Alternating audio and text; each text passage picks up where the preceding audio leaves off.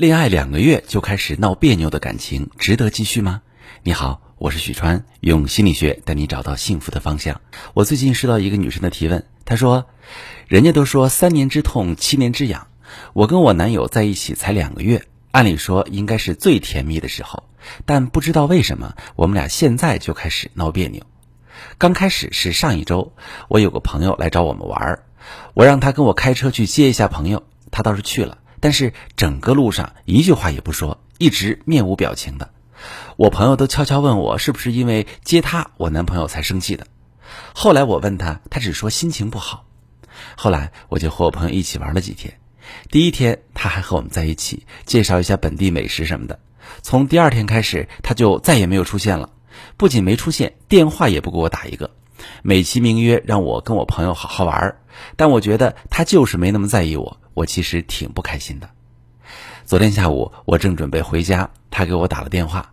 我以为他要约我吃饭，结果他说他明天出差，让我帮他买个行李箱。我心里的火一下子被点燃了。老师，您说我们是不是真的合不来？不然为什么会这么多问题？好，这位姑娘你好，不知道你小时候有没有参加过一个非常经典的趣味运动项目，叫做两人三足，就是两个人同向并排站立，把一个人的左腿和另外一个人的右腿绑在一起，然后两个人以三条腿前进，冲向终点。其实谈恋爱就像是这个两人三足的运动，刚开始的时候有很多组合都会因为无法协调步伐而频频摔倒。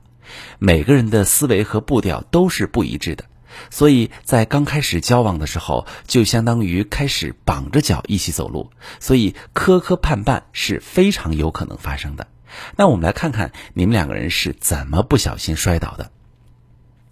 你说你让他跟你一起去接你的朋友，虽然你没有说原话是怎么说的，但是我给你举两个例子，你看你自己更偏向哪一个？一种是你今天方便跟我去机场接一个朋友吗？另外一种是你上午十点跟我去机场接一下我朋友。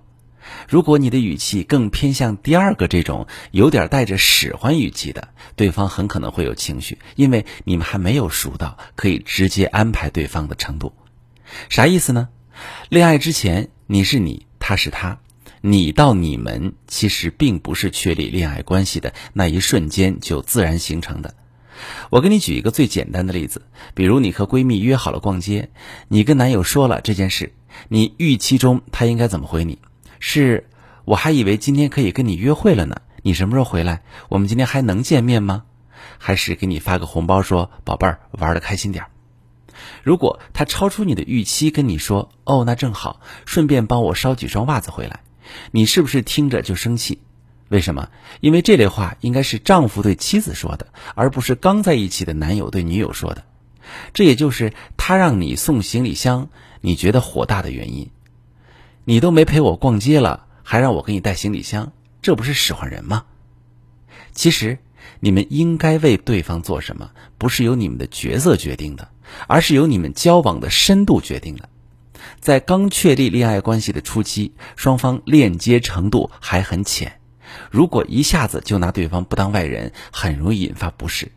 被使唤的人觉得不被尊重，提要求的人也会因为对方的抗拒表现而感到自己不被爱、不被重视，所以矛盾就加深了。那么最简单的做法就是多征求对方的意见，凡事多了解一下对方的需求和看法，这样既有利于加深了解，又能避免很多不必要的误会和矛盾。还有一点，我想给你提个醒，也是给很多刚恋爱的女生一个提醒：不要太早暴露自己的脆弱无助，显露自己的隐藏缺点。这些做法无异于给恋情泼冷水。因为很多女生曾经跟我抱怨说，男朋友没有耐心听自己倾诉苦恼，不帮自己解决困难。这种只想同甘不能共苦的男朋友，一定是不够爱。而事实是，任何人在恋爱初期都是不够爱的，因为人陷入恋爱的感觉都是基于快乐的感受，而非痛苦和烦恼的感受。你们在一起才刚没多久，还没有产生更深层次的依恋和归属，他很难去承接你负面的一些东西。不过，如果你不是很明白这个道理，简单做到一点就好，就是从确立恋爱关系到至少交往半年内。千万保持阳光开朗。谈恋爱不难，但是这个节奏女生要做到心中有数。如果你也在热恋期遇到麻烦，跟男友产生矛盾，可以把你的情况详细跟我说说，我来帮你分析。我是许川，如果你遇到感情难题、婚姻危机，可以加我的微信，把你的情况详细跟我说说。我的微信是幺五三零幺三零五二六三，把你的情况细节详细跟我说说，我来教你怎么做。喜欢我的节目就关注我、订阅我，我们一起做更好的自己。